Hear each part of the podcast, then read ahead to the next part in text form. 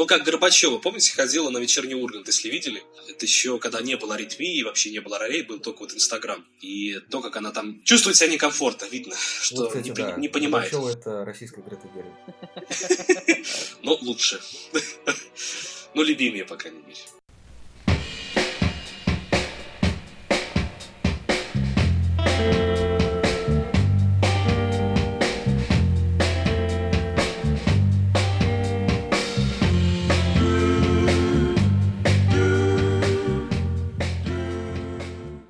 Всем привет!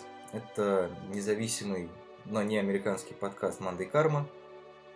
Э, Меня зовут Леша Филиппов, кинообозреватель сайта Кинотеатр.ру, и сегодня будем обсуждать два небольших американских фильма, также называемых инди-фильмами или независимыми фильмами.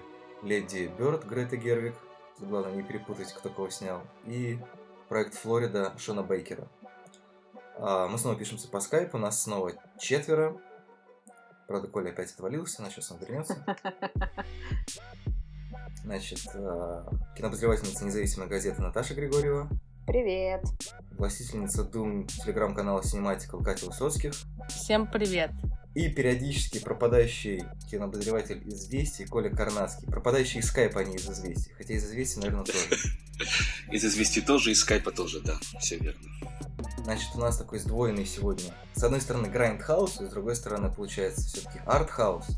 Я напомню, а, для тех, кто боится слова артхаус, что на самом деле в 60-е, по-моему, так называли кинотеатры, где показывали европейское кино и малобюджетное кино, ну, в смысле, как раз независимое. А потом его начали использовать как оружие пролетариата и говорить, что, короче, вот любой фильм, который мне непонятен, это артхаус. И начали гнать на замечательное кино, которое люди снимали, ну, в общем-то, совершенно не для того, чтобы его так обозвали. Поэтому мы будем пользоваться, наверное, более красивым словом инди-кино, э, которое ближе людям, которые любят музыку. И так как а, Катя не видела проект Флорида, давайте начнем с Леди Бёрд тогда. Тем более он, ну как-то в основном продюсером был объявлен главным независимым фильмом этого года. Она милая, но с ней жутковато. Нельзя быть милой и страшной. У твоей мамы получается. Вообще, как, как вам он? Всем ли он понравился? Все ли остались в восторге и согласны с тем, что это прям главный независимый американский фильм, ну, вернее, прошлого года? Я могу сказать, что это в каком смысле, наверное, событие, что такое инди вырвалось на Оскар, ну и вообще на широкий прокат мировой и так далее. Но э, для независимого кино это совершенно никакое не открытие. Я вот лично могу сказать, что я прям в восторге, потому что, ну, столько было сказано о нем слов до того, как я его посмотрела, что это прям вау-вау. Может быть, немножко мои ожидания были завышены. Но на деле это, ну, это хорошее кино, но Невеликая, скажем так. совсем не великое, в общем-то, обычное, обычное Индия, такое достаточно проходное, на мой взгляд. Бывали и получше фильмы. припечатала. Ну, серьезно, то есть, как бы я, мне, мне очень симпатична и Грета Гервик, и, и история, и актеры, и все такое милое и симпатичное, но Но не царапает. абсолютно, и, в общем-то, мне кажется, что это достаточно, как бы, ну, простая история, и, и вообще он достаточно простой, простенький даже местами. В общем, я не разделяю каких-то таких сверхвосторгов. Считаю, что, конечно, сыграла роль то, что это женщина-режиссер, все, значит, про женщины, как бы, ну, это здорово, опять же, я очень поддерживаю, но это сыграло свою роль, и, мне кажется, странно это отрицать, и в какой-нибудь другой год, в другом месте, в другое время а, он бы остался просто условно таким Санденс хитом, ну, если брать это как жанр. И, в общем-то, не, не так бы не прогремел, совершенно точно. Я, например, согласен, потому что ну, это реально, э, когда ты его смотришь, это очень приятное, очень, там, не знаю, очень смешное кино. Но вот прям, когда мы говорим инди, мы представляем ровно Леди Бёрд. То есть Ну да. Грета Гервик, э, которая... Я думаю, что еще фильм во многом проз- прогремел из-за нее, потому что я обычно по отношению к Грете Гервик э, использую такое, может быть, не очень красивое выражение, как инди-икона, но она на самом деле там, за 10 лет стала прям каким-то актерским лицом американского независимого кино. Она снималась у Нова Баумбаха, снималась у Уита Стилмана, снималась у Вуди Аллена, снималась у братьев Дюплас и так далее. Ну, то есть представить более известную, более органичную актрису, которая бы снималась вот у таких режиссеров, ну, мне сложно. Может быть, конечно, я кого-то пропускаю. Да, и как бы в рамках этого она сняла абсолютно ожидаемое кино. Да, Мгм. хорошее, но Ну, если говорить, да, вот по, по поводу того, что, конечно, это в контексте феминизма, вот вообще женского вопроса, который стал очень актуален вот в последнее время, фильм, конечно, смотрится особо, потому что Гервик получилась, поправьте, пятой вообще женщиной, которая номинировалась как режиссер в истории премии «Оскар», то есть это уже достижение. Она попала даже на обложку «Тайма» сейчас. Ну, кстати, красивая обложка. Да, нет, все круто. Да, Яркая. вопросов нет. Яркая, да. Вот, но в- просто на- надо сделать небольшое уточнение. Вот про Гервик, то, что, в принципе, нее говорят как актриса, она, правда, стала известна как актриса, но вообще она изначально была... Она пришла из Индии, она вообще ассоциируется с Индией кино в первую очередь, она была сценаристом, немножко режиссером, когда этого она была. У нее был один фильм до Леди Бёрд, который она снимала там в соавторстве. Вот, вообще, как бы актрисой она стала немножко по неволе. Ну, просто как бы в инди-кино там нет такой четко, четкого деления, что вот я вот режиссер, а ты сценарист, а ты актер. Там все перемешано.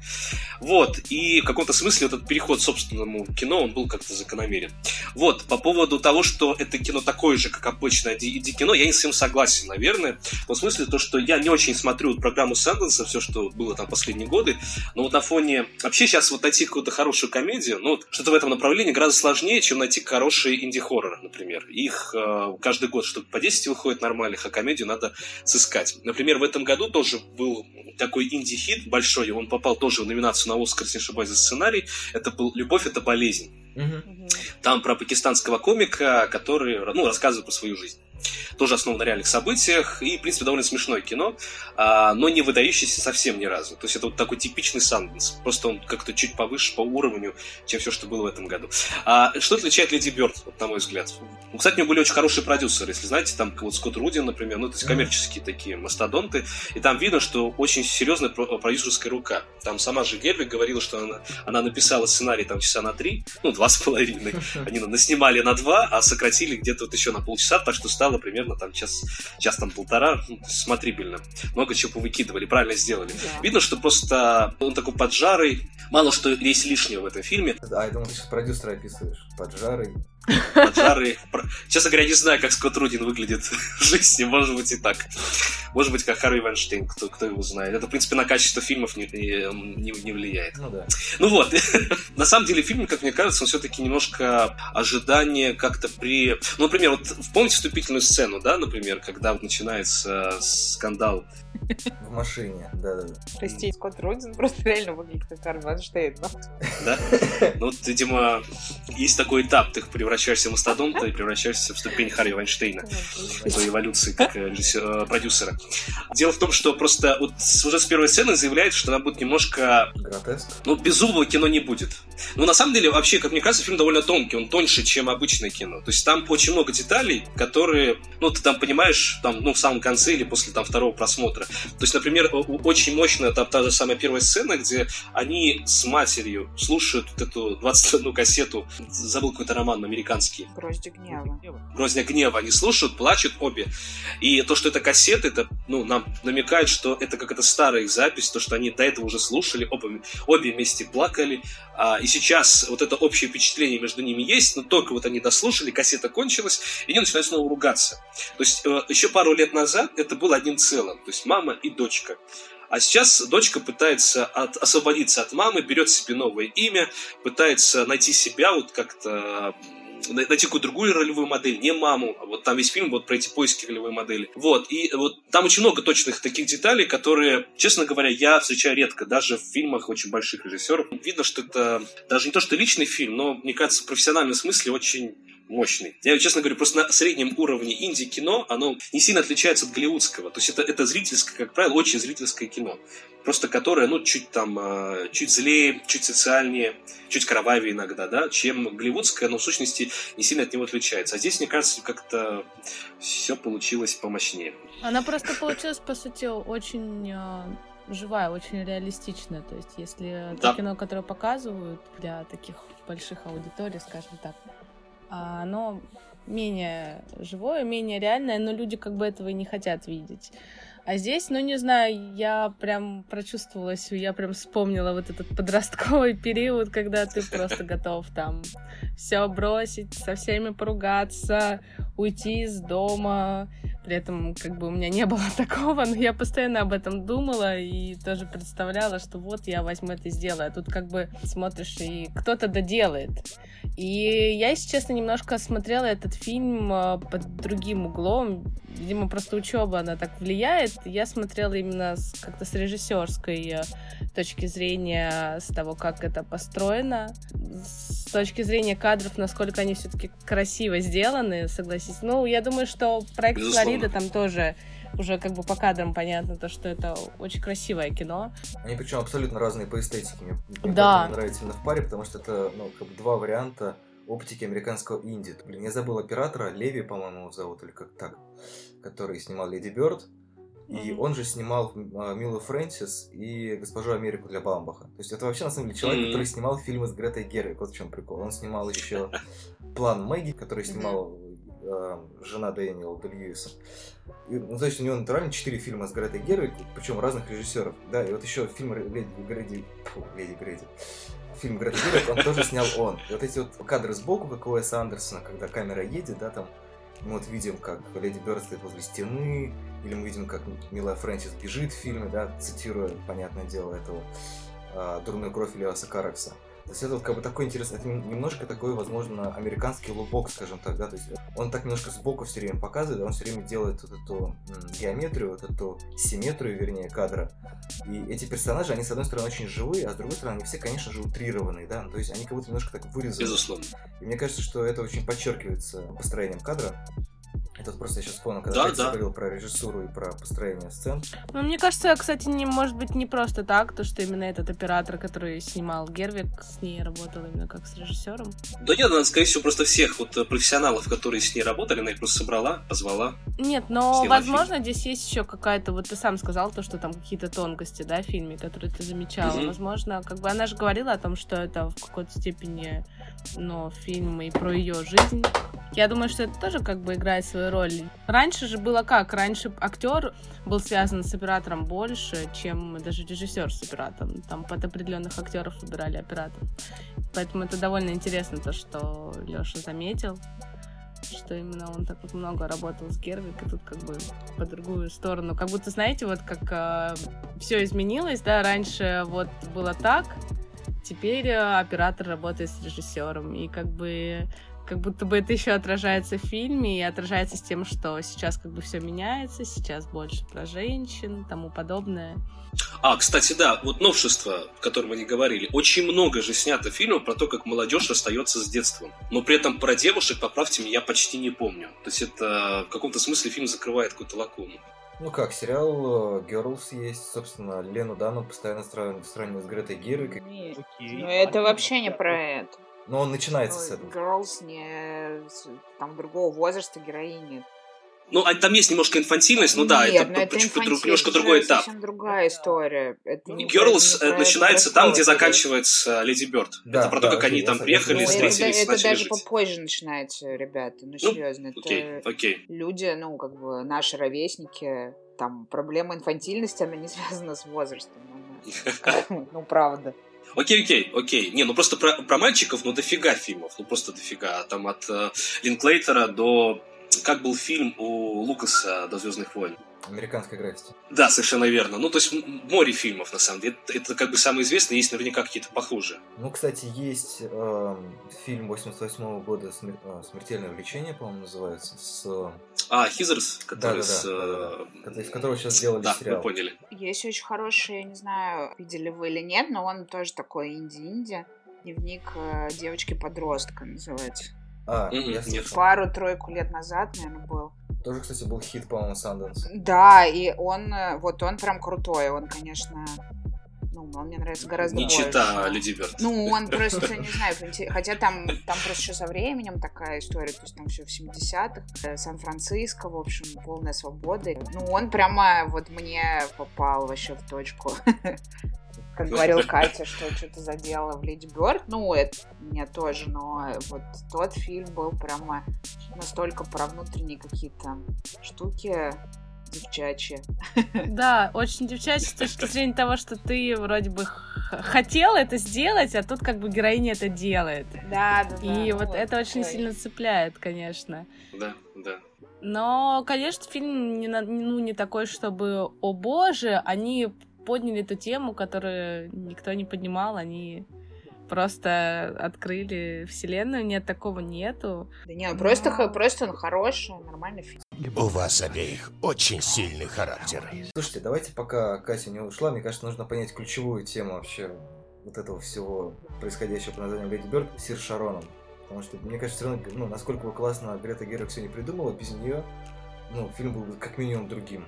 Ага. Без нее бы, наверное, всего этого не было. Но ну, я на самом деле поражаюсь, э, насколько у нее получается играть разных героинь и вз- взрослых, э, и вот таких вот. Ну, на нее смотришь, ты понимаешь, как бы то, что ты знаешь, сколько ей лет, но а, настолько веришь то, что вот у нее глаза горят, о том, что она вот мечтает сыграть в пьесе, она там мечтает уехать, у нее глаза говорят так, что ты просто думаешь, блин, эта девочка получит все, что хочет.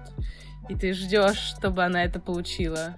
Мне нравится, что Зельвенский ее назвал Мэрил Стрип своего поколения. Мне кажется, очень прям красивая формулировка. Ну, надеюсь, что, конечно, у нее не будет такой судьбы, как у Мэрил Стрип, когда она станет таким, как Том Хэнкс, да, актером, который всегда понимает, что он хороший, но он всем уже надоел.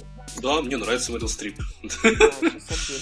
Не знаю, мне тоже нравится Мэрил Стрип, но периодически хотелось бы ее поменьше.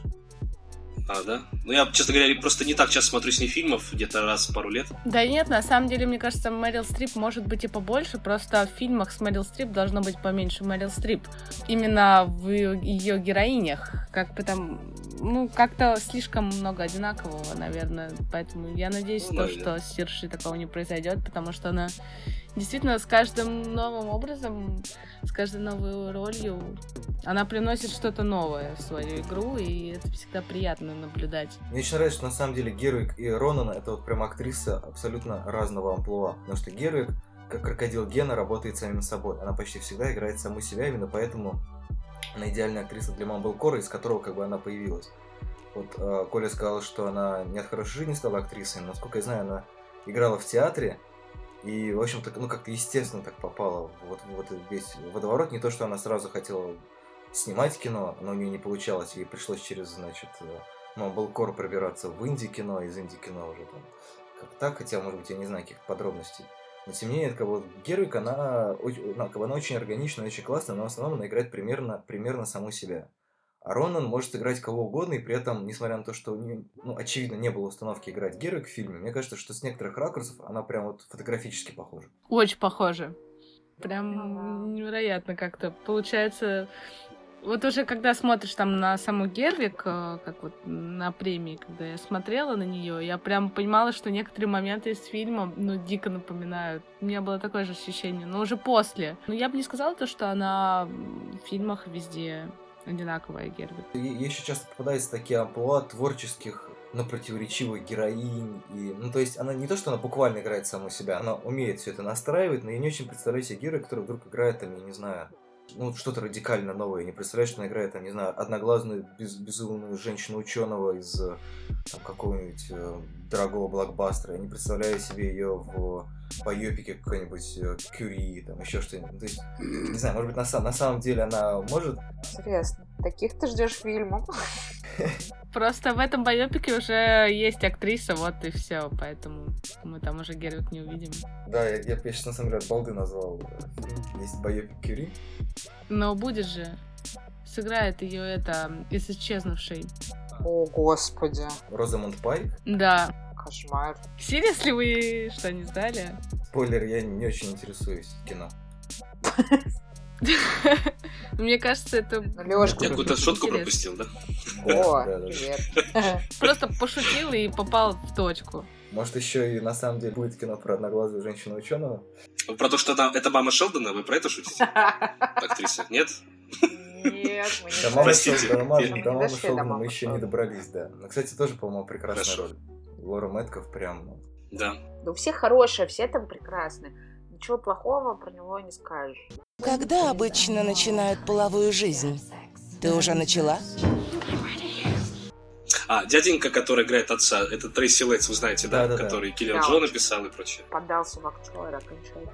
Не, он в театре часто играет, просто в кино, Не, я, имею думаю, наверное, редко, да? кино, да. Мгм, Ну, тоже мгм. часто, он прям вот у него две роли, ну, подряд. Секретное досье, причем у него прям в секретном досье такая, ну, как бы, не Мэрил Стрип, конечно, хотя она тоже там играет. Точно. Да-да-да, точняк. А и этот парнишка, который... э, вот... Шаломе? Нет, ну, Из, ним, или из. Манчестера... э, Первый. Манчестер море, который. Наверное, да, да, вот этот, который первый парень. Который, Да, Который играет в гей оказался. В трех билбордах. Да-да-да, он в трех в трех билбордах играет. Да-да-да, то есть это на самом, на самом деле было очень, очень смешно, потому что прям такой инди-набор, значит, типа, а вот этот парнишка из «Зови меня своим именем», вот этот парень из трех билбордов и Манчестера моря, и вот эта актриса из «Теории большого взрыва», главного независимого сериала современного телевидения. Да, да. Не, прям все, все такое еще очень, очень подобрано, мне очень нравится достаточно мерзкая, по-моему, роль Шаломе. Отвратителен. Я не знаю, почему, почему он всем нравится. Я, кстати, я не видел «Зови э, меня своим именем. До конца, ну, там чуть-чуть, первые, первые минут 10 я посмотрел, пока, пока не проникся. Но я потом досмотрю. Ну, ты не видел, поэтому ты не понимаешь, почему он всем нравится. Нет, он вообще, как он может не нравиться, он же волшебник. Он ну, просто очень мальчик. любит фрукты и может делать с фруктами то, чего не может делать все, поэтому все ему Чего завидуют. не можешь делать ты, Коля, понятно? Смотри, зови, Коля может. Господи. Вполне реальное действие. Коль, посмотри, за- Коля сразу отключился, пошел смотреть. Ну, вообще, да, довольно странно то, что мы не сравниваем «Зови меня своим именем» и «Леди Бёрд», потому что, мне кажется, эти фильмы вообще как бы в одной колонке, просто один фильм про взросление мальчика, другой фильм Здравствуйте. про взросление девочки. И о том, насколько все-таки разное может быть взросление мальчика и взросление девочки. Как кто к чему относится, для кого что интереснее. Ну, я это так увидела. Ну, оно не то чтобы разное, мне кажется, что тут понятно, что разная история, но не такое уж оно и разное на самом деле. Не знаю, мне кажется, ра- разница в оптике только. Ну да, нет, ну просто первая любовь, вот это все, какие-то отношения с родителями, дом, семья и так далее, это все, в общем, ну, одни и те же темы. Просто, Темы да, одни и те же, но отношение, отношение к этим темам у нее и у него разное. Я бы не сказала, что у нее прям было, была вот эта «А, первая любовь. Вот у него, да, была. А у нее это как-то пролетом, потому что для нее важнее вот это вот выбраться, как-то взлететь, улететь и тому подобное. Да, да, но это просто разные персонажи, и, соответственно, истории идут э, немножко по-разному и с разными акцентами, но я говорю про какую-то эмоциональную составляющую, что, в общем-то, ну, многие переживания совпадают, и они такие общие для всех. А, Мне кажется, все через это проходят э, в таком возрасте. И это в этом смысле оба фильма хороши, потому что и там, и там авторам как-то удалось поймать ну, правильное, понятное, узнаваемое состояние. И это, конечно, огромная часть вообще успеха и того, что оба фильма нравятся зрителям, потому что все, все что-то видят э, понятно и, и могут э, сопереживать Проецировать, проецировать, проецировать на себя, на еще. себя, да, да, да, и как вот такой, блин, да, точно, так и было, господи, так и есть. Ну, то есть независимо от того, там, э, не знаю, ты выр- вырос ты в Сакраменто или нет, э, ты, не знаю, были ли у тебя Или однополые отношения или не было, было ли что-то еще, уехал ты в большой город, ну, в общем, не суть, как бы.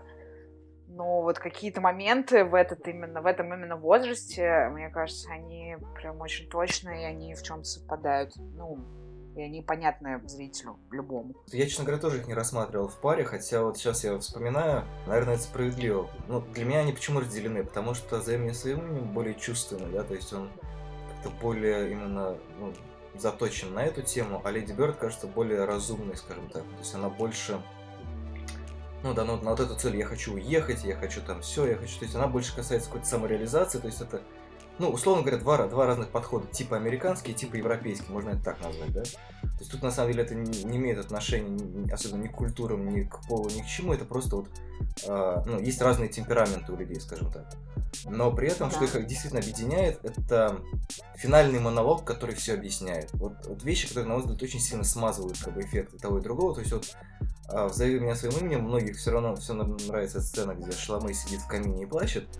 А в конце плачет Леди Бёрд. Спойлеры. Ну, Да, это про первую любовь. Конечно, он плачет.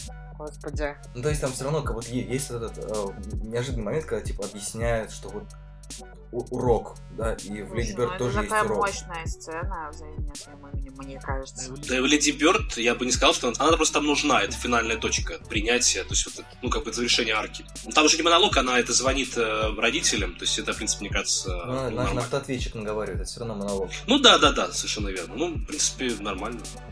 Ну, т- там нужна была такая нота. Нет, но это интересно все равно, то, что они так вот похожи, похожими сценами заканчиваются, как бы о том, какая вот эта подростковая жизнь, этот тяжелый период, э, период слез, любви, всего вот этого самого сложного, самого интересного.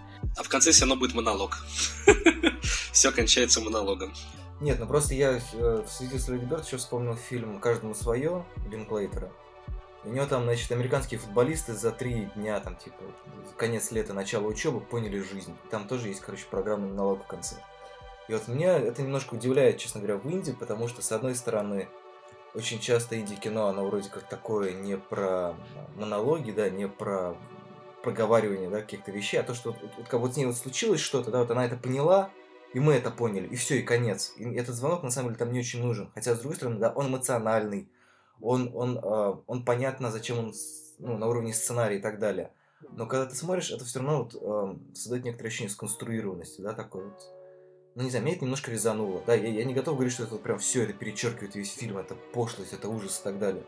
В Леди Бёрд, если говорить только про это, я про другое не говорю, там просто это, там просто весь фильм в сущности про ее взаимоотношения, про притяжение, отталкивание от матери. И финальный звонок, когда она на автоответчик наговаривает извинения матери, это финальная точка, где она снова любит Сакраменто, она понимает, что для нее сделала мать, при этом она ощущает себя чем-то самостоятельным. То есть в каком-то смысле, может быть, не очень ловко сделано, наверное, но как бы вот этот монолог, ну, то есть какой-то разговор с матерью был должен, чисто драматургически. То есть в истории бы не получилось Мгм. иначе. Возможно, это неловко сделано. Я, я, я уже не помню, честно говоря. Ну, не знаю, мне кажется, быть, это органично очень.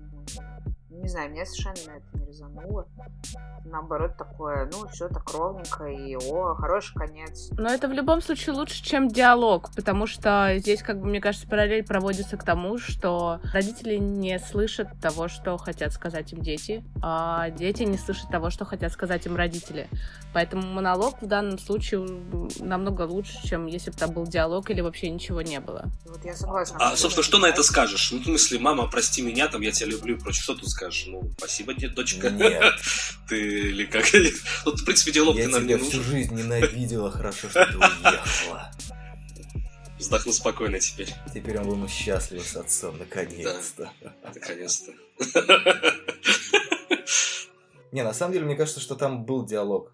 Там вот, эм, как раз Коля когда говорил, что там очень много еще умно сделано, вот эта сцена, когда надо, она не идет ее провожать, а, вот, вот, там на самом деле все сказано, вот как в чем фишка. Ты все, ты все прекрасно понимаешь. Когда она уезжает из Сакрамента, она показывает все эти вот щиты с надписью Сакраменто Кингс, да, это команда из города Сакраменто. Достаточно известная, что самое смешное. Это команда неудачник, которая ничего не выиграла, потому что она очень известная очень котируемая. И вот они едут, и как бы ты понимаешь, что она вспоминает этот город, что она будет его вспоминать, она будет его любить и так далее, и так далее. Не совсем. Там же есть потом Ну сцена, да, где она знакомится да. с этим парнем, и тот а, спрашивает, откуда ты? И она говорит, я из Сакрамента. Откуда? И она говорит, там другой город, который более известный, не помню уже. Сан-Франциско, совершенно верно. У нее просто мужчина, вот там три мужчинки появляются в этом фильме, они все ее ну, как бы сподвигают на какие-то действия, да, на какой-то поиск новой ролевой модели. И этот мужчинка третий, он тоже, пыта- она пытается играть нью-йоркскую там интеллектуалку. Все плохо заканчивается, и вот тогда, когда с утра идет, она наконец заново любит город, любит мать и прочее. То есть это такая финальная точка, то есть последний поиск Мгм. ролевой модели, который, ну, подталкивает ее к принятию себя такой, как она есть. А то, что мать возвращается, это очень важная веха. Когда мама ее с ней не говорит, уезжает, потом возвращается, это такой типичный штамп ром, ромфильма, обычно это какой-то парень там или девушка, да, тут мама. Вот, но это просто то, что мама ее наконец принимает. То есть это как бы половинка истории. А вторая половинка это вот когда ее, ну, саму ситуацию принимает сама Леди Бёрд. Ну, и снова- превращается в Кристину. Да-да-да, я вот Там в конце- этим. Да, я согласна. Прям, мне кажется, тут же Драматургически очень правильно. Ну окей, мне просто сказал, что есть какие-то моменты, которые можно было бы продлить, да, пи- ну, в голове. себе. Наверное. Ты можешь, можешь сложить, и от этого бы... ну, Не знаю, может быть, было бы хуже, может быть, лучше, не важно. Но вот, как бы, иногда, иногда вот недоговоренность, она как-то более, более эффектно будет. Хотя, да, финал Согласен. он он сло- сложный, как бы ты все понимаешь, зачем там это нужно, это все красиво. Из Сан-Франциско тоже забавно. Мне, мне кажется, что на самом деле прикол в том, что это вот цикл, да, как ты говоришь, смены а, Поиски моделей. да, поиски ролевых моделей, они же они ж не потом все равно будут происходить, да. То есть вот Мила Фрэнсис, который Ну формально сиквел э, Леди Бёрд, ну такой негласный, скажем так, он показывает о том, что она Ну снова да. проходит через этот круг. Она пытается принять себя в- уже в ситуации университета, в э, Ну, это «Госпоже другой Америки». этап. Ну, то есть, ну, это, ну, как бы это все равно, на самом деле, то, что мне нравится в фильме, почему он, несмотря на весь свой наив, а, на самом деле достаточно мудрый. Почему, может быть, даже оправдан финальный монолог, потому что ну, монолог, как бы, да, это вот театральный такой прием мудрости, да, типа, я понял, я сейчас проговорю что-то. Да, и тем более, ну, как бы, такая вот мудрость, сферическая мудрость в вакууме, это еще такая очень характерная черта юности. И вот она поняла что-то, ей нужно это проговорить, но прикол в том, что на самом деле потом она поймет еще одну вещь, и ей нужно будет еще один монолог делать. Потом она поймет еще один вещь, возможно, она уже поймет, что на самом деле монологами тут не отделаешься, и каждый раз ты будешь принимать какой-то кусочек себя, каждый раз ты будешь как бы что-то понимать, каждый раз ты будешь понимать, что вот то общество, в которое ты хочешь попасть, да, как она пыталась попасть к этим модным школьницам, это, скорее всего, не то общество, которое тебе нужно, это не то общество, на которое ты похож, и так далее, и так далее. То есть это как бы это на самом деле такой первый цикл, цикл, который будет повторяться бесконечно. Совершенно верно, Это да. жизнь, детка. Это жизнь, да. Колесо сансары. Я хотела, чтобы первый раз был особенным. А смысл? Знаешь, сколько раз потом секс будет никаким? Что-нибудь еще мы будем про Леди Бёрд говорить, или перейдем к проекту Флорида? Я вспомнила про, про Сиршу Ронан. А, Я смотрела какое-то интервью, не помню тоже где, но я, как обычно, смотрю все ролики на YouTube. А, и на третьем часу просмотров. Вот, и очень милое интервью, где она, ну, там, рассказывает о переживаниях, своих, своих переживаниях, своего возраста. Что, типа, вот как она долго уже снималась в кино, короче, все вроде бы взрослая большая, но ей было, не было еще 21 года, поэтому она не могла ходить в бары. И одна подружка сказала ей, да слушай, вот у меня есть типа фейк ID э, лишнее, короче, бери, пойдем. И она очень смешно рассказывает, как она стояла в очереди в клуб и смотрела на это ID, э, там была какая-то другая девушка, и она начала придумывать ей историю, ну, как, как актриса, вот, вживаться в роль. Вот, и А человек на, на фейс-контроле сказал, Сирш, ну я тебя знаю, я смотрел Нет, он тобой». просто вообще даже не спросил ID, ну, то есть, ну, такой, проходите, вот. Такая, блин, я, короче, придумала ей вообще легенду.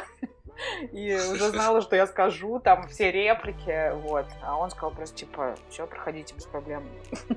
Нет, паря, подожди, сейчас я сыграю перед тобой Саманту Смит, которая, фейк ID, которая у меня в руке. Наверное, поэтому фильм такой милый получился, Да, потому что да. Грета такая милая, Сирша такая милая. Да, ну, И фильм. такая тус- тусовочка. такой милый город. А, Круче шуток в духе Гервик, где она, помните, исполняется, да, вот эти, сколько там лет, она совершеннолетняя, идет, э, покупает сигареты, чтобы просто купить, Ну да. и смотрит порнографию. Да, ну мощь же. Да, абсолютно вот поступок в духе Гервик. Ну, вот ее, его типажа, амплуа. все равно очень такое милое. А у твоей мамаши почему сиськи силиконовые? Подумаешь, одну ошибку в молодости допустила. Две ошибки. Вот, кстати, на тему, на тему ми- милоты и в качестве мостика к проекту Флорида, как бы у нас есть социальные группы в ВКонтакте и Фейсбуке. Иногда люди, причастные к подкасту, увидев э, список тем, которые я там вывешиваю каждую среду, пишут мне в личку, и, собственно, Костя Чалый задал, по-моему, прекрасный вопрос по поводу, ну, получается, обоих этих фильмов. Я сейчас, чтобы не переврать, даже прочту это, надеюсь, Костя не обидится на меня за нарушение, так сказать, приватности переписки. Собственно, у него вот такой вопрос к, к этим фильмам. То, что инди-фильмы, пишет Костя, э, должны, по идее, предполагать большую честность со зрителем. А вот Гервик берет и снимает секс подростков, как вообще и снимает секс в Голливуде, с актрисой в бюстгальтере. И охват э, как независимый, так и просто большой успех. А у Бейкера, это режиссер проекта Флорида, молодая актриса вроде снимается топлес, но изо всех сил вертит, э, он, Бейкер, вертит камерой, чтобы не показать ее сосков. Собственно, вопрос, честны ли они со своей публикой, и кто из них, Господи. возможно, честнее. Ну, в Мне очень нравится этот вопрос. там, а, ну, вся эта сцена... А когда честность стала определяться открытой грудью? Я просто пытаюсь понять. Да, это, Просто, это получается, порнография это самый успешный инди, самый честный инди-кинематограф. Чем, чем голее, тем честнее. А, покажите нам правду. Как выглядит грудь Сирши Ронан? Я просто пытаюсь понять, где здесь связь. Ну, правда, блин, к Леди Бёрд, э, что это за вопрос к этой сцене? Как- В Леди Бёрд главное красиво одета, а не красиво раздета, понимаете? Ну и вообще там супер неловкая, там максимально неловкая эта сцена. Да, и да, в этом, э, совершенно верно, ну, да. как бы это очень правильный прием, потому что такой она и должна быть. Ну, честно говоря, если бы она даже сни- просто чисто художественно, там, мне кажется, все в порядке. Если бы она Да. сняла лифчик, ну, Ну, сняла, она бы сняла, просто это- рейтинг был бы, да. Ничего ну, бы не добавило ничего страшного. смыслу Да, фильма. совершенно а верно. мне кажется, Согласен. тут наоборот, вот это вот в такой спешке и как-то очень э, глупо, и э, никому это не нравится, и это не, не сексуально, и наличие, ну, то, что она не снимает лифчик, это наоборот для меня такая деталь э, важная именно для этого эпизода. Это и тоже показательная. Возможно, это намеренно, не потому что, типа, Сершерон Ну да, потому что она это делает не из-за того, что у нее прям любовь какая-то, Да. а потому что нужно, уже вот пришло время, и нужно это Да. сделать. Это как обязанность какая-то выглядит. Да, и никто не думает, что нужно вот раздеться, там, типа, выглядеть секси. Просто это, это быстро и неловко. Ну и парень козел. Да, ну...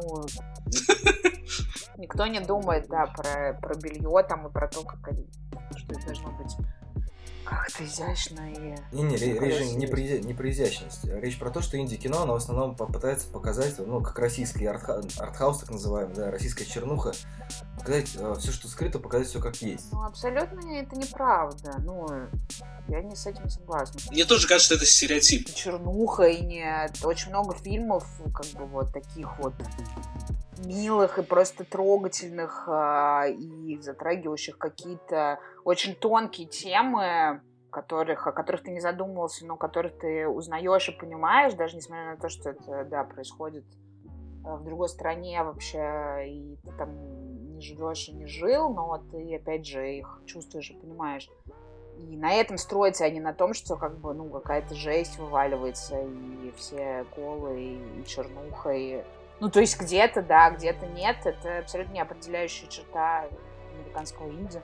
Нет, нет, ну я только хотел сказать, что просто э, про инди-кино вообще не очень ко- никому не должно. Оно может Ну быть да. даже не, не. То есть честность в том числе, она не обязана. Есть кино, которое абсолютно нечестное. Там, например, вот Ведьма, самый успешный э, инди-хоррор там какого-то года, 16-го, помните, да, наверное, да, видели? да. А, там как бы честности вообще нет. Ну, то есть он, наверное, чуть-чуть реалистичный, но там потом реали- реализм заканчивается. То есть это, ну, как бы э, просто э, инди-кино, как и любое кино, ничего никому не должно. Это во-первых. Да. Во-вторых, честность, а, оно не предполагает реально наготы. Там честность Да. есть художественная. Вот. То есть там это есть. Сцене ты веришь, она гораздо реалистичнее сделана, чем большинство а, постельных сцен. Как минимум, то, что это Вот. весь, а, то, что это настолько неловко, убого и буквально там сколько, 7 секунд, 10. Вот, это гораздо честнее большинства а, ну, это ромкомов. правда. Это правдивее, да, чем многие сцены. Ну, и во-вторых, это все-таки рейтинг. Слушай, там все равно рейтинг R, кстати. Ну, в, в России, э, мне кажется, там довольно щадящий рейтинг, нет? Но в России э, просто не переводили слово fuck you или там что-то несколько. Собственно, из-за этого, из-за этого там Ну такой рейтинг, да, как, собственно, как и у проекта Флорида, да, то есть, когда мне Костя про это написал, я дико удивился, потому что это казалось мне два просто ну, радикально разных фильма, но при этом у них одинаковый рейтинг, да, по по причинам того, что там кто-то, значит, какое-то слово употребил. Но у меня есть еще такая версия, почему, э, собственно, это так, так выглядит, да, немножко, ну, типа по-голливудски, да, вот мы сформулируем эту возможную претензию так. Мне, честно говоря, кажется, что это кино, оно не- недвусмысленно стилизовано как раз под э, ну, так, мейнстримовое кино. Оно пытается показать, что ну, вот оно рассказывает эту историю на- тем языком, каким героиня э, Сирша Ронан, скорее всего, эту сцену видела. То есть, как она себе это представляла. Это немножко... Ну, то есть, тут есть такой, такая смычка того, что человек, ну, очень многие его э, поведенческие инстинкты, скажем так, они сформированы массовой культурой. И поэтому э, они, они в итоге и перетекают в жизнь. И в этом есть еще какой-то дополнительный ур- уровень юмора, потому что, несмотря на то, что вроде как герой показывает свою героиню, явно ее очень сильно сопереживает, все-таки она держит небольшую дистанцию, у нее есть небольшая ироническая дистанция по отношению к ней, да, она понимает как бы какие-то, да, ну типа там, не знаю, ошибки, то, что сейчас вот она примет новое решение, примет, э, ну, поймет жизнь по-другому и так далее, и так далее. Именно поэтому тут использована вот эта вот нарочитая голливудская формула, которая, да, дополнена какой-то там правдой жизни, опять же, ну... Ну, тут не, не Голливуд, наверное, это такой, типа, Вуди Аллен, наверное, чуть-чуть. А, ну, такой, что-то город... Мне кажется, такая... в голливудских комедиях, там, типа, 80-х, 90-х много было такого. Все-таки это 2002 год у нас. Это начало 2000-х, это прям чувствуется. Ну, в принципе, отчасти да. Мне кажется, если была бы по жести как-нибудь, то, наверное, это бы испортило какую-то общую интонацию. Было бы, наверное, как-то разрез бы шло. Ну, наверное, да. Ну, тут много причин, как бы, ну, мне кажется, фильм хуже не делает честность там, в принципе, есть, наверное. Ну, персонажу в том числе. Мне вообще кажется, что инди-кино это на самом деле больше про личное, да? Ну, то есть, причем личное вот настолько, что ты можешь врать на прополую просто. Потому что, э, ну, как бы ты сам делаешь кино, да, ты там чаще всего делаешь его на свои деньги или на деньги своих друзей. А, это кино, ну, очевидно, где ты пишешь сценарий или берешь сценарий, который тебе максимально нравится, ну, то есть, ну, в принципе, если ты будешь э, врать талантливо, то можешь врать как хочешь. Потому что, ну, Безусловно. очевидно, это не трансформеры, которые врут на миллионную аудиторию. Да? Там это как маленький проект, который ну, на, на несколько миллиончиков может набрать. А, а, может быть, а может быть и не набрать. Может быть, он нам расскажет что-то такое э, глубоко важное, как э, в Леди Бёрд. Или давайте наконец перейдем к э, проекту Флорида. Вот он может рассказать нам о том, что же творится через дорогу Диснейленда.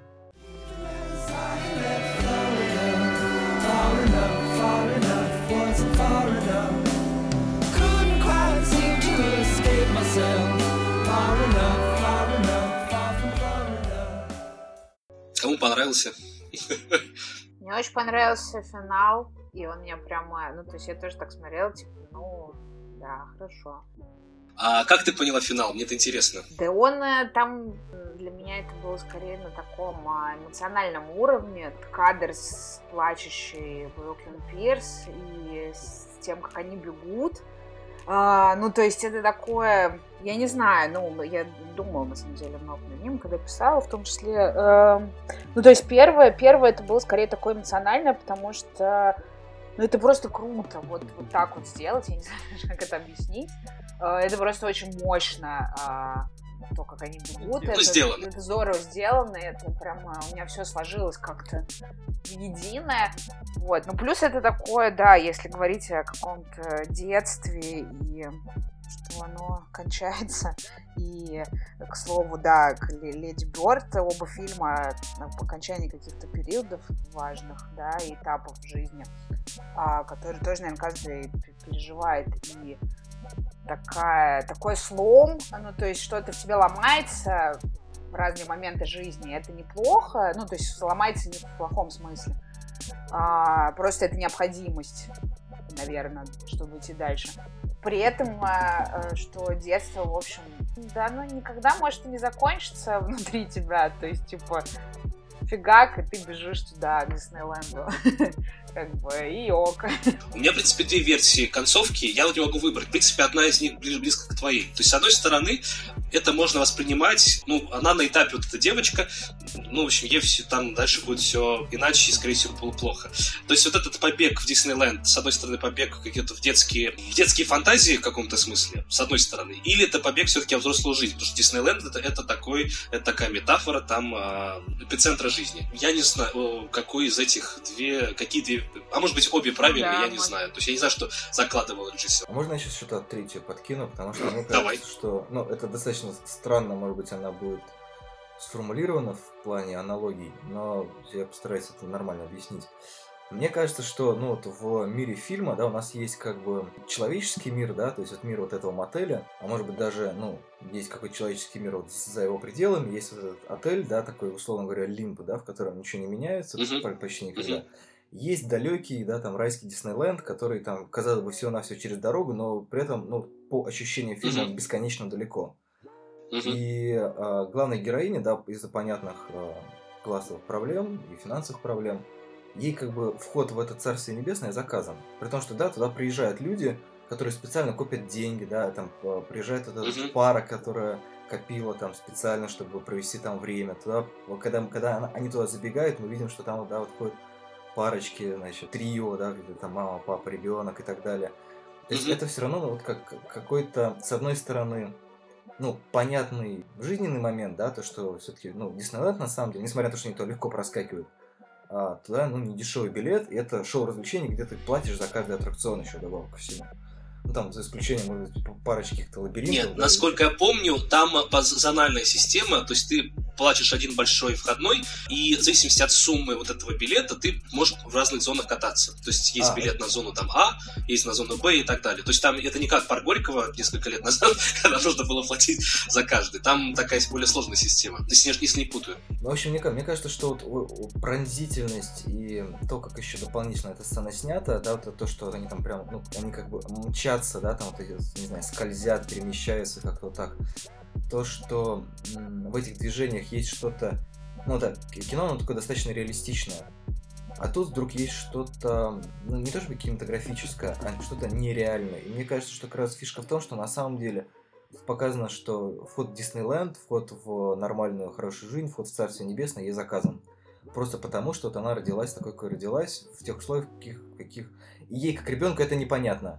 А так она же забегает. Да, Туда. мне кажется, что это фантазия. Мне кажется, что это э, надежда, да, то, что можно, мо- можно как бы что-то, если очень Пробраться, захотеть, да, можно, можно туда попасть. Можно попасть не в детский дом, да, а ну вот как-то вот что-то вот, значит, как говорится, друж- дружба это чудо, и при помощи нее можно туда все-таки ворваться, там, и так далее, и так далее. Да, да, красиво, Ну, красиво. В общем, все это не противоречит одно другому, кажется. Да, Да всё- всё абсолютно. подряд может кстати, быть, слава обаяние, да. обаяние этого фильма. Да.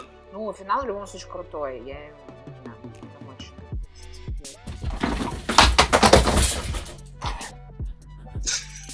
Кого-то финал тоже понравился. Да. Меня коты. Ты жива? Коты намекают Кате, что ей пора, пора уходить, да?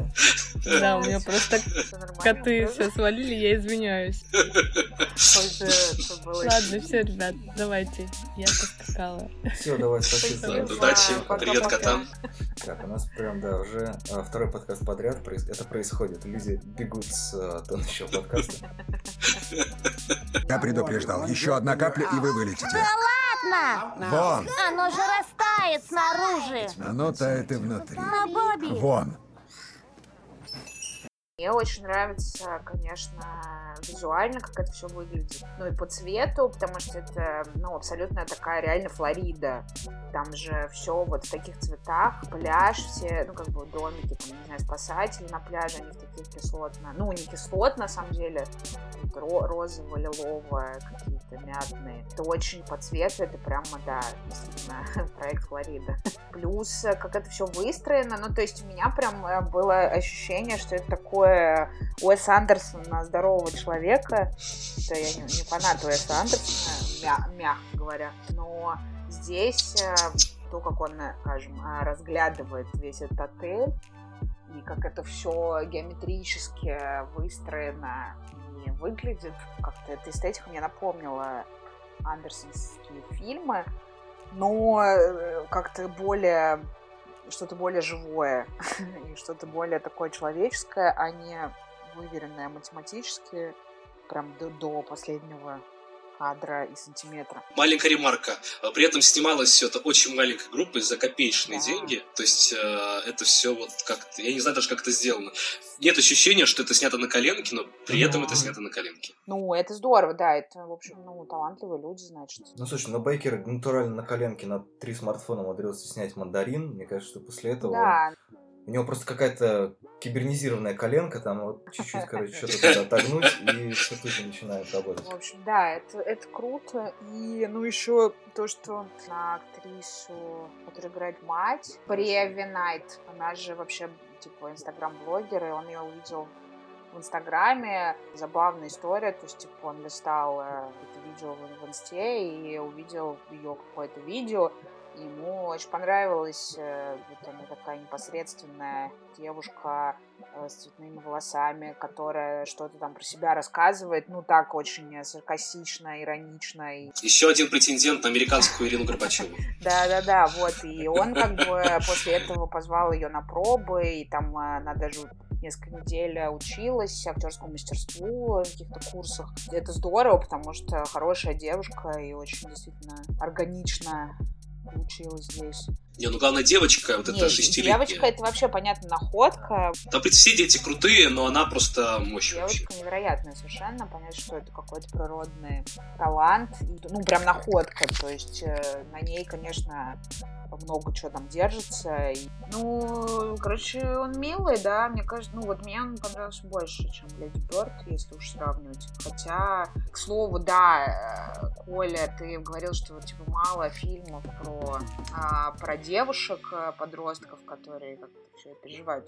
Ну вот про детство и про этот период, мне кажется, еще меньше. Ну вот про, про такой возраст. А, потому что про, Ну под- про да. подростков-то в целом много. Ну, то есть эта тема такая не самая оригинальная. А вот про детство и про то, что, в принципе, это тоже очень болезненный момент и не менее важный период переходный из вот такого беззаботного, беззаботной поры, да, когда ты все равно не, не что Мгм. там у тебя не происходило, это как бы ты живешь в своем мире, и для тебя все игровая площадка, даже если это какой-то задрипанный отель, где не пойми кто живет, и, в общем, как бы ты на- дне социальном находишься.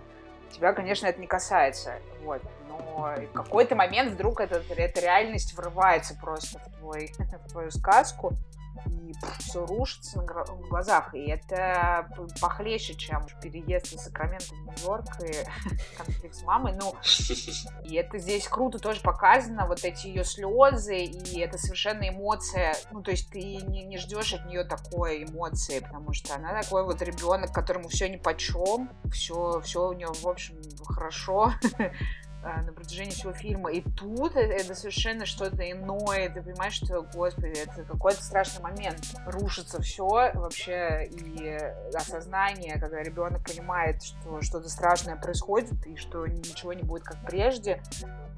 И резкое, резкое взросление, ну, резкий переход в какой-то новый, новый этап, и хрен знает, чего там будет дальше. В общем, это тоже важно, и просто, может быть, меньше кто помнит э, о себе вот это вот. Мне кажется, проблема в том, что с детскими актерами. Дело в том, что просто очень мало найти, и это очень дорого, нерентабельно и прочее. Мне кажется, одна- это основная проблема. Наверное, что у нас вот нет фильма про, про совсем раннее детство. Ну, может Их быть. даже в советском кино не было, где все было по-другому. Там было ну, целый слой, да, вот детского подросткового кино. А на самом деле фильмов про вот совсем Да. детей вообще по пальцам пересчитать. Только школьники вспоминаются легко, а вот Ну то, да, что младше да, школьников даже вообще. Конечно, это Как-нибудь сложно на 10 найти. минут старше, если только, наверное. Ну, это, по-моему, документальный. Да.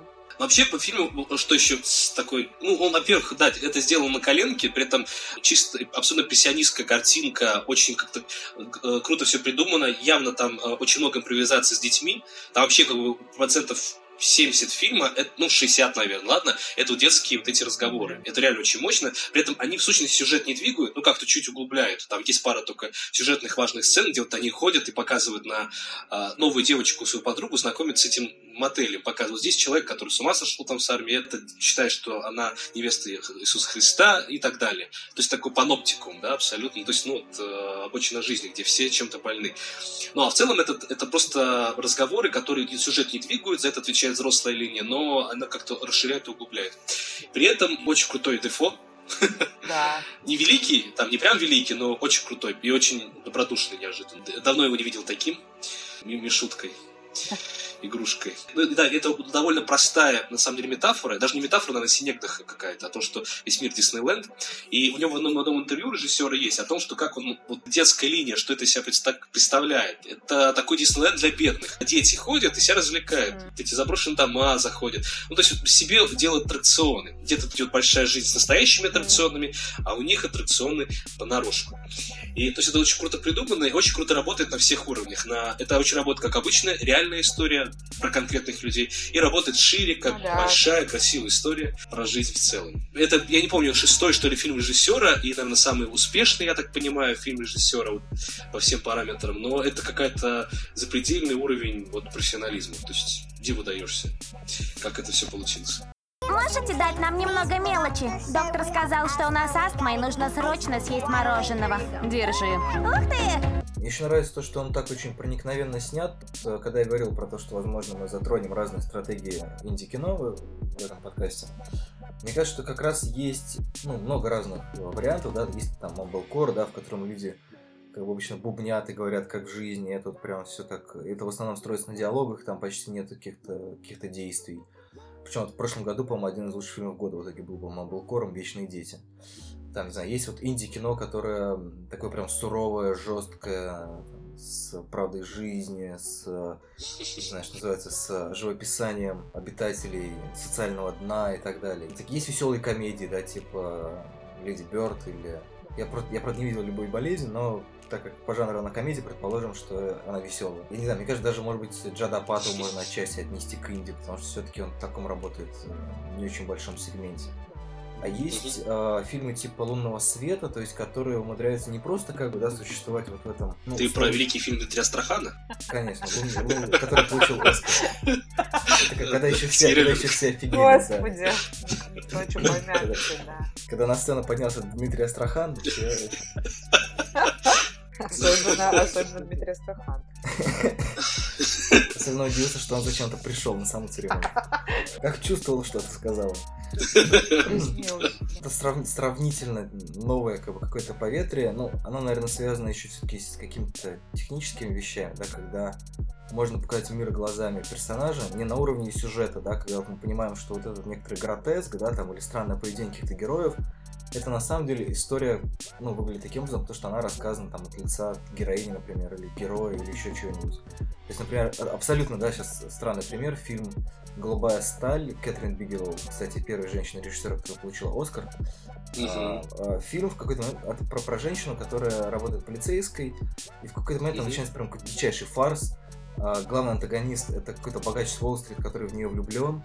И он, короче, когда впервые дотрагивается до пистолета, ну, в общем-то, не важно, в каких обстоятельствах он его получил, он прям становится одержим оружием и, короче, вот этой силой, которая ему, а, ну, ему мерещится, да, вот в самом факте обладания оружием.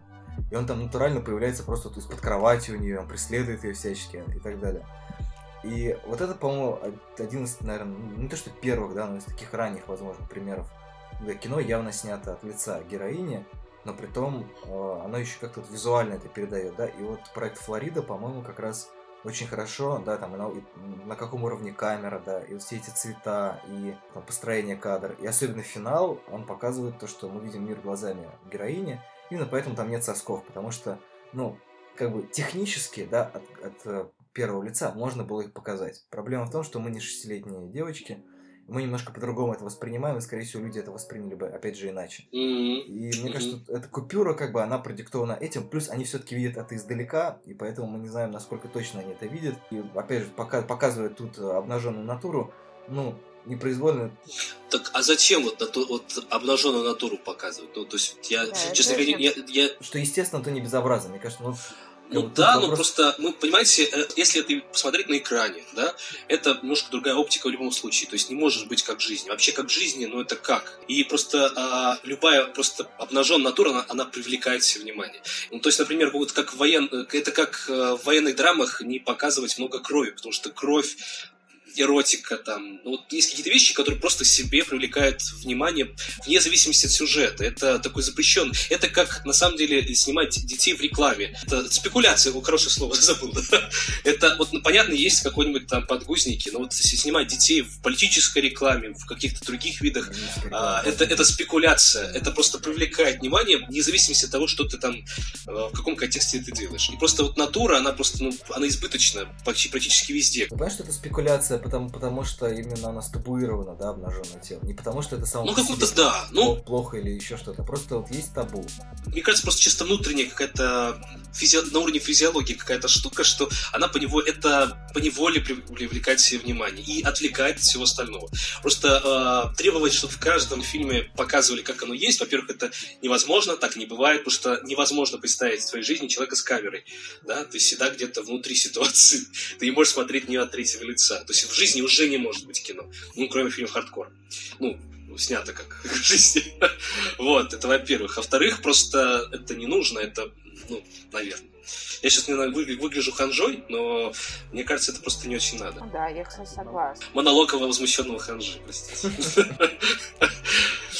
Не знаю, мне кажется, что и это как бы то- точка... Ну да, э, мне кажется, что кино должно быть разнообразным, и в некоторых фильмах это как раз уместно, в каких-то менее уместно, в которых каких-то совсем не уместно.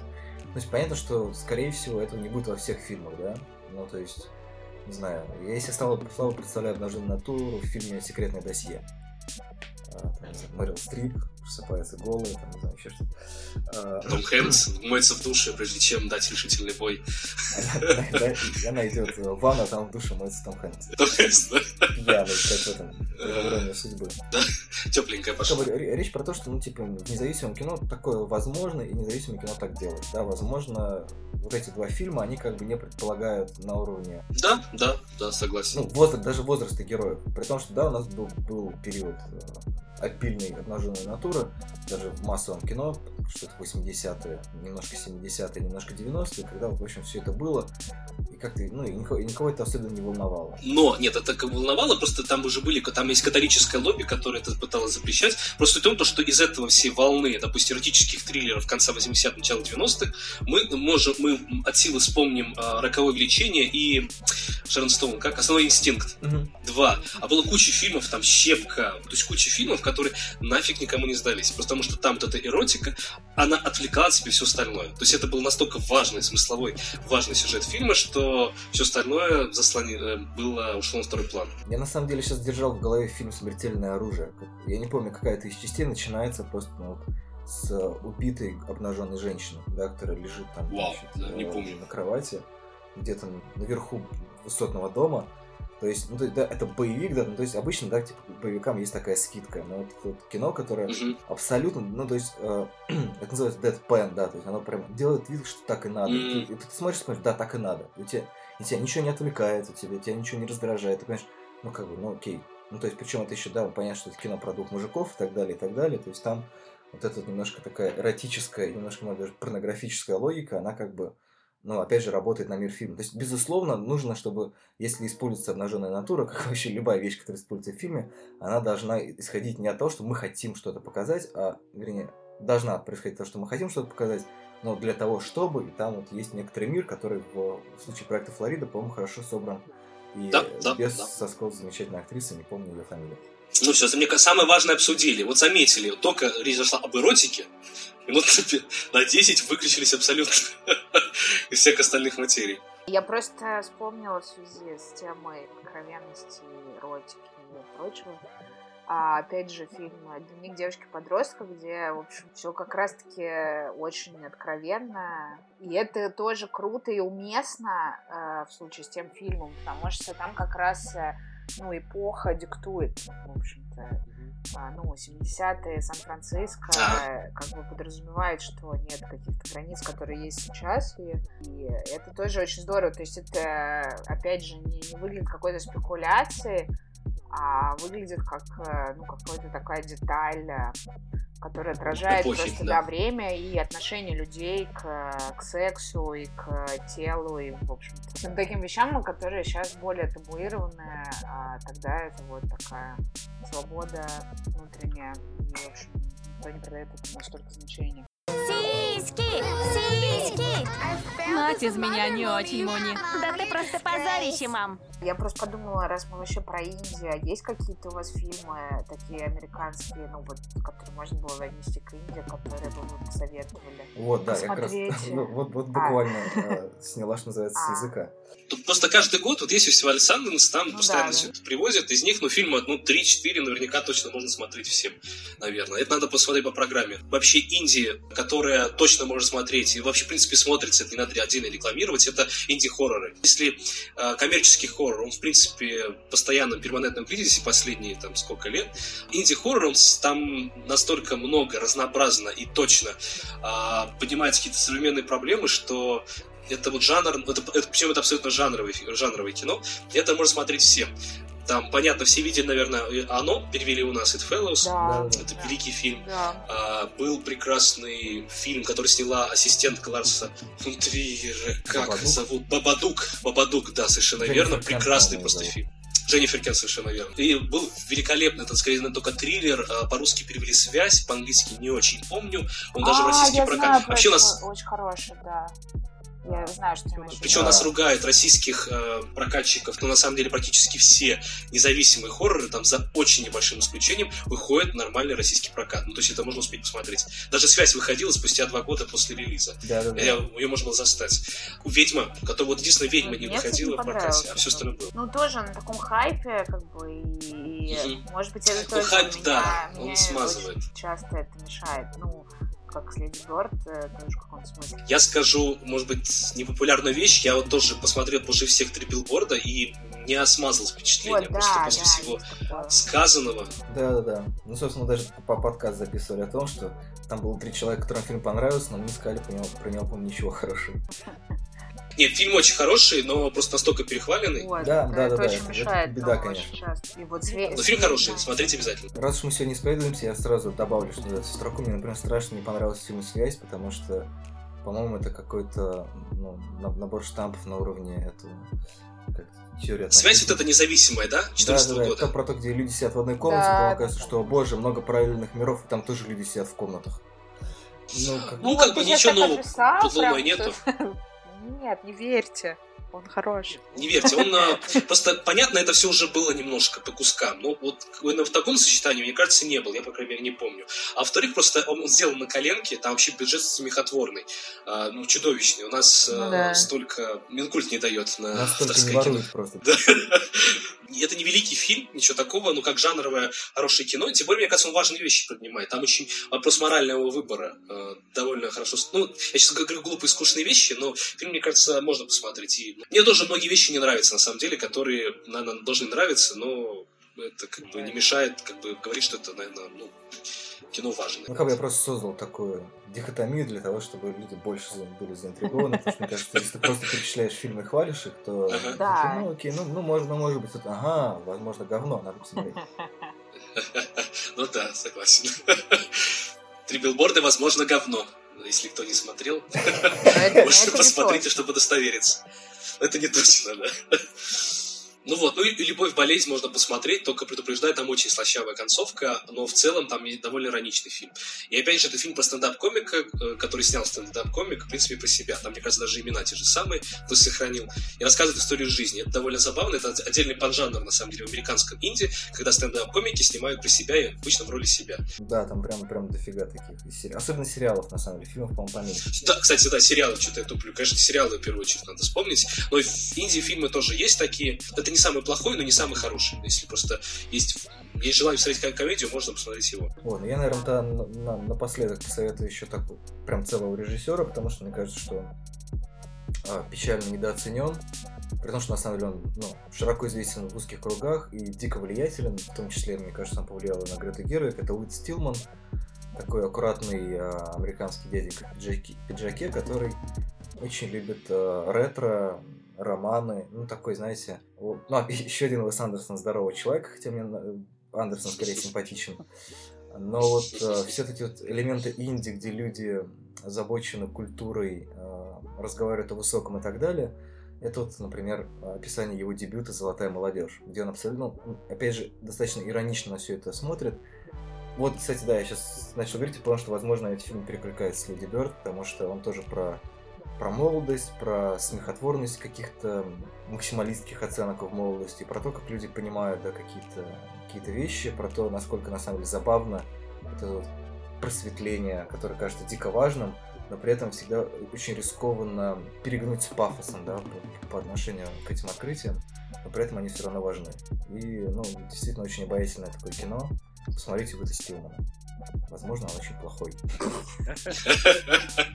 Еще Хэлла Хартли можно. Да, да, да, да. Вот они, кстати, вот они похожи. Да, я тоже поэтому вспомнил. Вообще просто, если говорить про американское независимое, вот которое, как оно, как явление заявил, Индивуд, да, как зародился там в начале 90-х, наверное, правильно говорить. Э, Просто Джармуш и там Содерберг его съели, то есть они, ну, в первую очередь ассоциируются, а там же было много других, в частности, Хелл Хартли, э, он такой очень европейский, американский режиссер, вот, тоже про жизнь простых людей, тоже довольно любопытно. И он, мне кажется, до сих пор снимает, только я Да, да, давно да. ничего не смотрел с ним. Ну вот я сейчас вспомнила, что я, например, очень люблю все, что делает Брит Марлинг, такая актриса и сценарист. Сериал The OA она делала. О, а, да, да, да. И вот это вот, но и все, что до этого, очень круто, на мой взгляд. Потому что была потрясающая другая земля. Такая меланхолия здорового человека. Вот. И, соответственно, она, да, по-моему, еще один фильм. А, Майк Кэхилл, который э, потом еще они сняли фильм а, Я начало, да, тоже, кстати, неплохой. Потом он делал, кажется, сериал Путь про секту, но сериал такой мутный, хотя я очень люблю все, что связано с сектами. А, но... Брит Марлинг, мне кажется, потрясающая какая-то девушка. И прямо тоже такая, такая Грета Гервик. Но, конечно, немножко про другое, но вот прям тоже такое лицо независимого кино, которое еще даже и не вышло прям совсем в Голливуд. Ну, такая Грета Гервик в, как в шапочке из фольги, мне кажется, Да, ну, сериалу. э, А? Ну, есть такое, да, потому что, ну, вот она дружит они вот еще с этим режиссером. Сложное имя, да, которое, который делал... а, У них был вместе фильм «Звук моего голоса», кстати, тоже про секту. Хороший. Вот.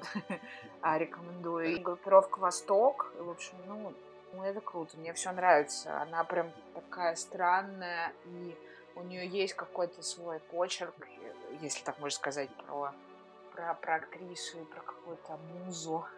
Ну, она сценарий Вот, пишет, да, ну, то есть такая это- творческая единица. Да, да, да, и какие-то истории, которые явно вот ей, ей прям интересно, она развивает эту тему из проекта в проект. По мне как-то это все отзывается, мне это очень близко, такое немножко, да, сектантство. А, Вот, я думаю, что на, на теме сект э, будет самое время закруглиться. У нашей секты, я на всякий случай напомню, есть всякие возможные способы связи в виде контактов Фейсбука, почты, Телеграма, чего угодно. Возможно, люди, которые дослушали до этого момента, вдруг захотят еще следить за какими-то новостями. Но главное, что мы поделились своими а, кинематографическими любовями. Вот на такие откровения нас пробивает американское независимое кино. Возможно, что-то про себя узнаете неожиданно и вы. Всем спасибо. Пока-пока. пока. Пока.